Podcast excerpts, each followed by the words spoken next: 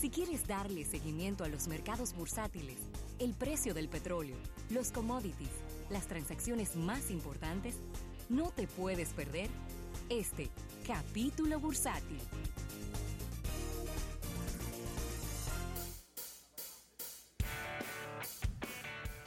Bien, y agradecer a nuestros amigos del Banco Popular. Banco Popular a tu lado siempre.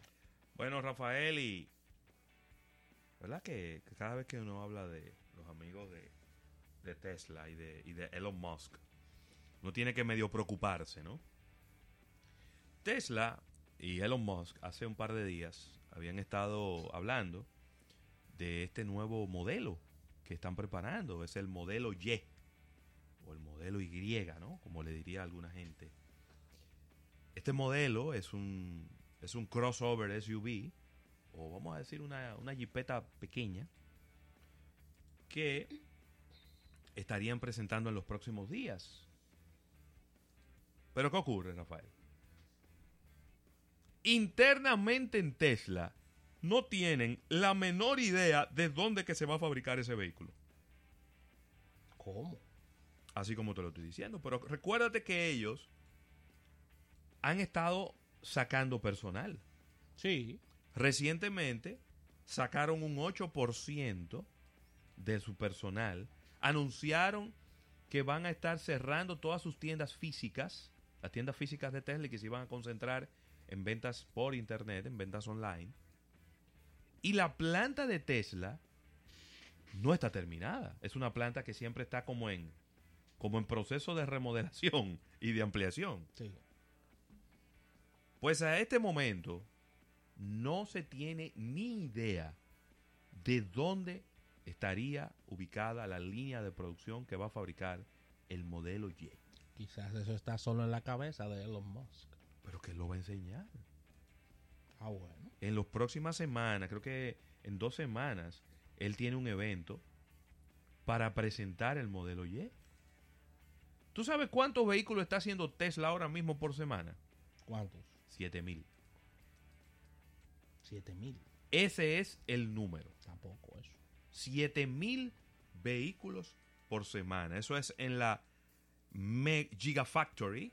Esa es la. ¿Sí que se llama? La, eh, una, una infraestructura que ellos tienen conjuntamente con Panasonic en el estado de Nevada. 7000 7000 baterías. Eso es lo que ellos pueden hacer a la semana. 7000 baterías de vehículos, me refiero, ¿no? Entonces, yo te voy a decir algo.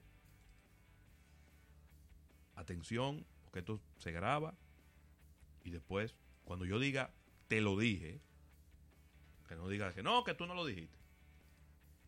Yo creo que Elon Musk no llega a Semana Santa al frente de Tesla. ¿Cómo? Oye que te lo estoy diciendo. No llega Semana Santa, no llega abril al frente de Tesla. Parece que es eso lo que él quiere. Recuerda que tiene un problema con la Security Exchange Commission. Sí. Porque se puso a estar diciendo que, que ellos iban a fabricar medio millón de vehículos, al, a- que estaban fabricando medio millón de vehículos al año. Y la, y la SEC le dijo, bueno, pero mándame la prueba. A ver si es verdad lo que tú estás diciendo. Porque ese no es el número. Y míralo ahí donde está. Lo que hacen son 7000 baterías al- al- a la semana. Multiplícala por 52. Son 350 mil vehículos al año. Sí, él tiene, él, Fa- tiene, ahí faltan 150 mil para llegar a 500. él tiene otro problema colateral, no tiene que ver con vehículos, o una situación colateral, porque él está pidiendo unos permisos al Departamento de Defensa para estos proyectos que él tiene de, de viajes interespaciales y, y la acreditación que le está pidiendo de seguridad está siendo revisada por el Pentágono, pero el Pentágono no da, no da respuestas de la misma. Esta acreditación se llama la SF-86 y los funcionarios del Departamento de Defensa no le cayó muy bien que él eh, apareciera fumando marihuana en un programa. Eso no, eso, no, eso no le gustó a ellos, ¿eh? ¿Y a quién le puede gustar? Ellos Eso no le gustó. Un suplidor, de, un suplidor del Departamento de Estado. viejo, da- dándose un ¿Y join, eh? dándose un join en un, en un programa. sí, para que me entienda la gente de la calle. Eh, tabaquito delante de todo el mundo. O sea, al- a, a- a esa clase conservadora de ese departamento no le gustó para nada eso. Inclusive, le preguntaron a uno de los funcionarios de defensa en CNN y dijo, por razones de privacidad y seguridad, nosotros no discutimos públicamente los estados de las autorizaciones eh, de manera individual por parte de, de personas que lo solicitan. Y lo dijo bastante molesto cuando le hablaron de ese tema. Por otro lado, el modelo Y hace mucho sentido porque es una jipeta. Sí, y claro. recuérdense que la en Estados Unidos el, el parque vehicular se está jipetizando. Sí.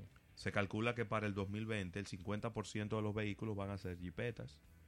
Y eso, pues obviamente, ellos quieren tener el portafolio que les permita mantenerse subidos encima de esa tendencia.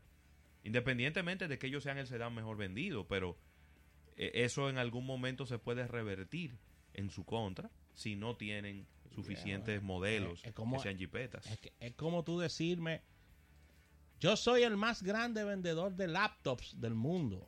Y entonces los informes que traemos aquí es que en el, en el año X, en el año 2018, en el 2017, en el 2016, cada vez se, vende, se venden menos laptops. Claro. Entonces, tú eres el número uno en un segmento que va ¿Qué va de salida? que va de salida o en franca caída. Entonces, Exactamente.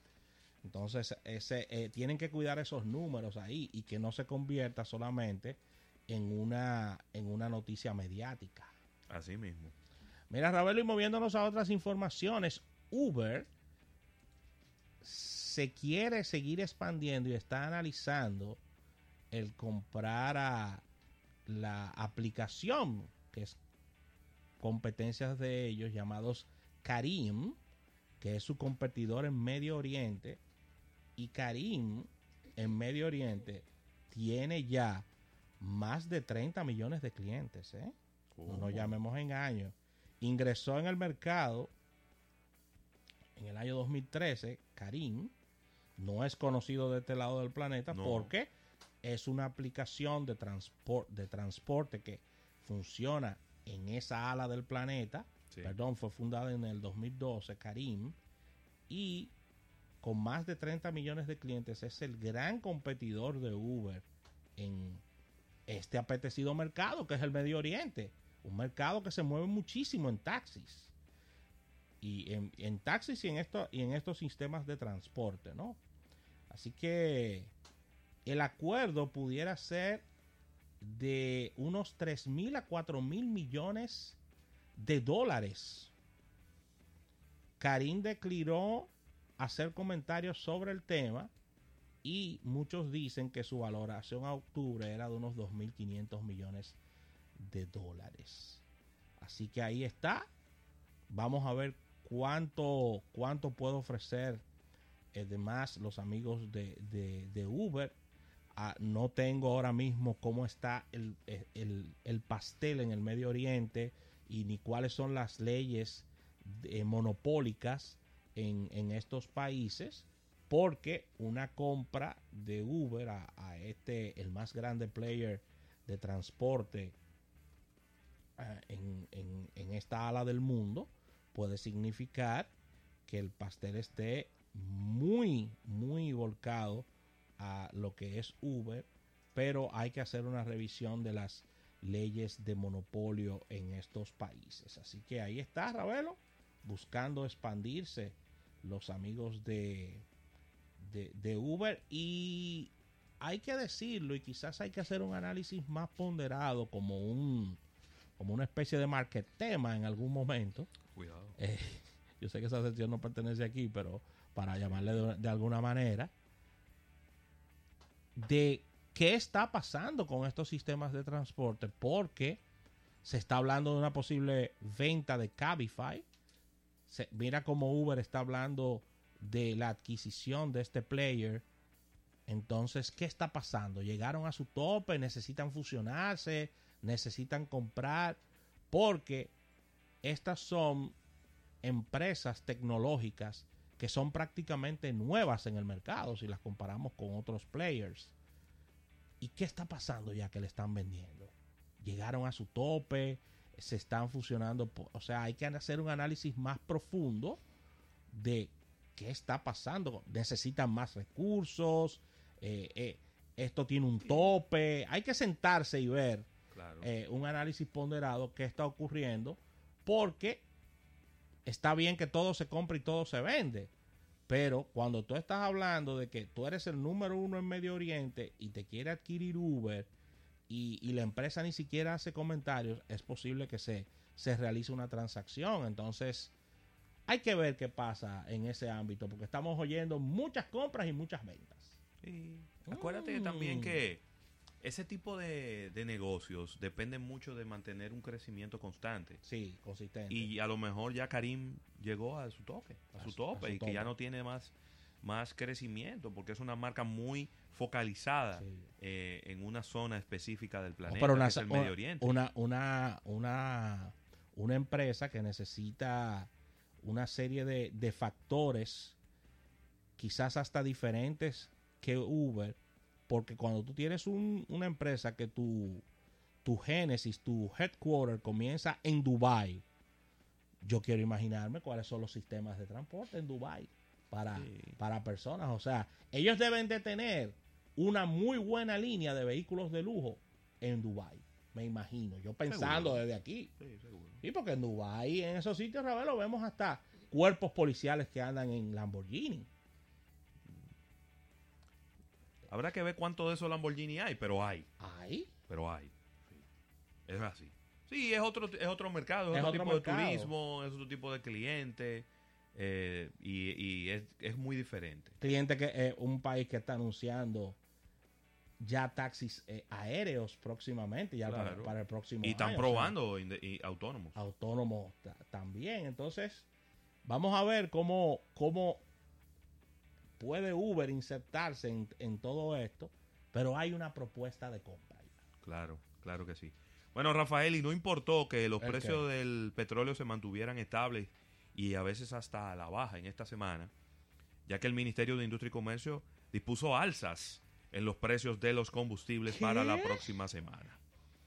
Eh, los precios, eh, los nuevos precios, ahora la gasolina premium aumenta 3 dólares, ¿y qué dólares? 3 pesos con 30 centavos. No, tres dólares hay que irse de aquí. Eh, 3 pesos con 30 centavos.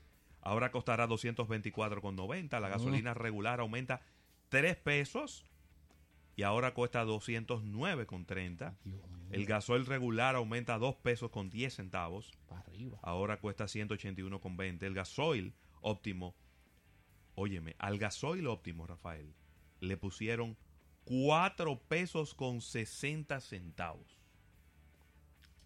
Wow. 195 pesos con 80 centavos el galón ahora. Es decir, entre el gasoil óptimo y la gasolina regular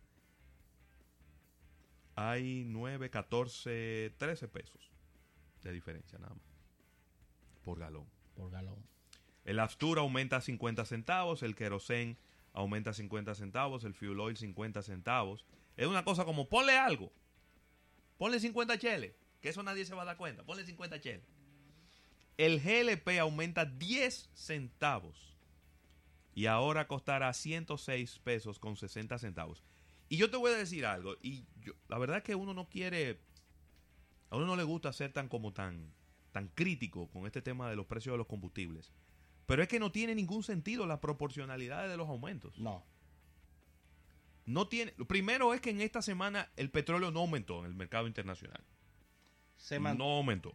Exactamente. Se mantuvo igual e inclusive hubo días que estuvo por debajo. Sí. Eso es lo primero. Pero bueno, asumamos que quizá la semana pasada no aumentaron todo lo que había que aumentar. Perfecto. Pero ¿cómo es posible que el gasoil aumenta 4 pesos con 60 centavos y el GLP solo aumenta 10 centavos? Esa proporcionalidad es completamente absurda. Una, una locura. Es absurda. ¿Cómo es posible que el gasoil óptimo aumenta más que la gasolina premium? Cuando la gasolina premium es el combustible más costoso de todos.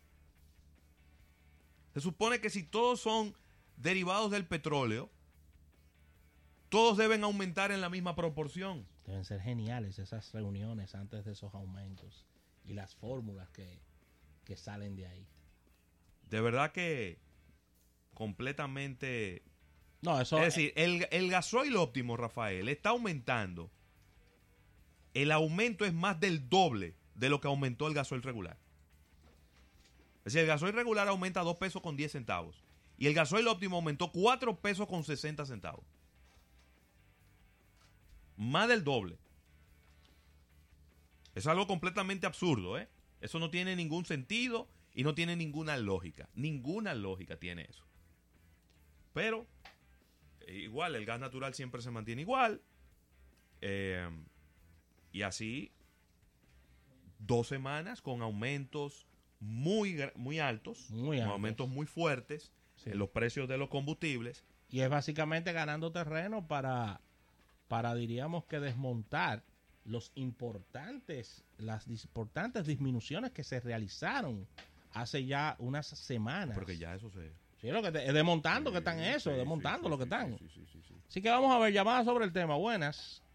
Buenas tardes, Alberto Larancuén. Usted Dime, Alberto. trata un tema muy importante. Primero, para que no tiene muchos principios económicos y un nivel económico muy alto. Me decía que, por ejemplo, si la gasolina premium y la regular y esto son sacadas y extraídas y procesadas del mismo lugar, tendría que tener un costo distinto a aquellos procedimientos que eran más costosos para afinar y refinar el combustible. Claro. Y ustedes dicen realmente la verdad.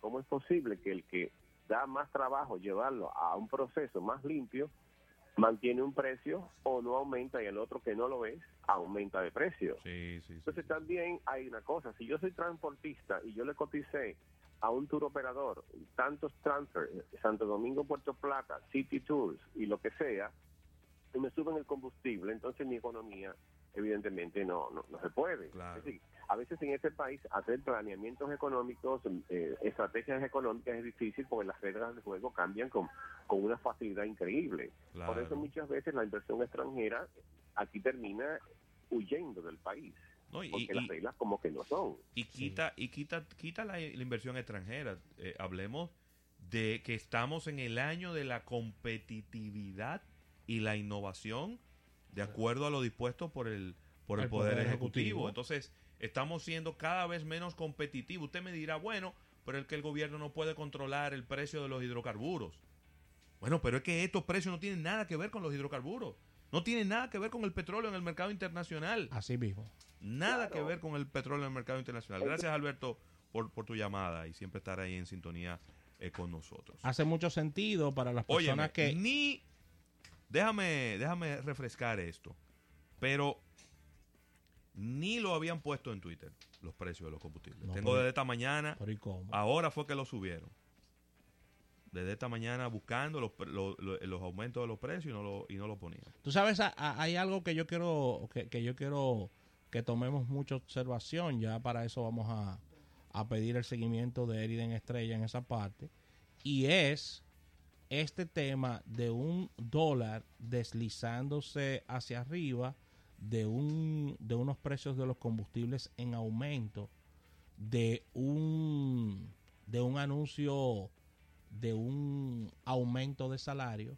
Yo quiero saber cuál será el destino de la inflación en este 2019 en la República Dominicana. Que si bien es cierto, según los índices del Banco Central ha estado muy controlada, pero quiero hacer una, un pequeño clic en cómo, eh, en cómo, cuál será el destino de la inflación 2019 para, para los meses siguientes, luego de estos, de estas medidas de impacto que se, se están tomando, se han tomado y que, y que se seguirán tomando, porque recuerden que se está en discusión y se, y se tiene expectativa de que a, a mediado o corto plazo vendrá un aumento de sueldo por parte del sector privado también. Ya el sector público marcó el inicio de esto y cuál sería entonces el destino de la inflación en la República Dominicana, Ravelo. esto, esto es importantísimo. Moviéndonos a informaciones internacionales, China está reduciendo su meta de crecimiento para el 2019. ¿eh? El anuncio va acompañado de una leve alza de un 0,2% del déficit presupuestario y China está hablando de un objetivo de crecimiento económico para el 2019 de entre 6 y un 6,5. Una, una décima menos que el año 2018 que se produjo un crecimiento de 6,6. Estos datos fueron suministrados por el, por el Departamento de Economía del Ministerio de del Ministerio Económico de China y es un número que se queda corto con lo que necesita China para alcanzar sus fuentes óptimas de desarrollo. Hay un lío muy fuerte porque el China está advirtiendo a través de su canciller Wang Jing. ¿Quién? Wang Jing está advirtiendo y lo dijo de manera dura y peleando que no es posible en estos tiempos una intervención a Venezuela y que no y que ellos llaman los chinos a no repetir errores del pasado. Farmacia Pero a la respuesta de esto, el secretario de Estado, el señor Pompeo, ¿cómo se llama? Pompeo, sí. Pompeo dijo que en Venezuela no hay comida, no hay salud, no hay recursos, no hay nada y que muy pronto no habrá Maduro tampoco, dijo Pompeo. Así que ahí está. pero eso todo un bulto, ¿eh? ¿eh? Todo un bulto. Eso me acuerda los pleitos del cacique. Sal, ven, sal, que nos vamos a matar aquí, güey. Y negociándose de todo. Seis, seis meses oyendo el, mismo discurso y no pasa nada. Y no pasa nada seis meses oyendo. Los días te quedan contados los días, Maduro. Y no pasa nada.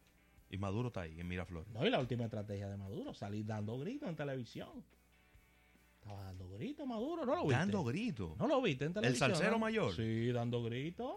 Pero no te creo. Oh, sí, ahí lo vi dando gritos. Hasta que yo no lo vea, no te creo. De verdad que no. Disculpa, disculpa que muestren mi, mi completo. Te voy a mandar ese video de Maduro dando gritos. Dando gritos. Llorando.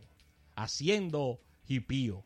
Rafa, Rafa, una pregunta. Dígame. Una pregunta, una pregunta simple. Yo sé que tú no tiene nada que ver con esto de Maduro. La cicuta no la hacen ya. ¿La cicuta? Sí. ¿Cuál es la cicuta? Me he olvidado qué es la cicuta. ¿Tú no sabes lo que es la cicuta? No, no sé lo que es la cicuta. Vamos a un break comercial para que tú lo investigues y después tú me digas si eso lo siguen haciendo. Así que vamos a agradecer a nuestros amigos del Banco Popular. Banco Popular a tu lado siempre. Oye, pero este viernes va bastante agitado. Sí, señor.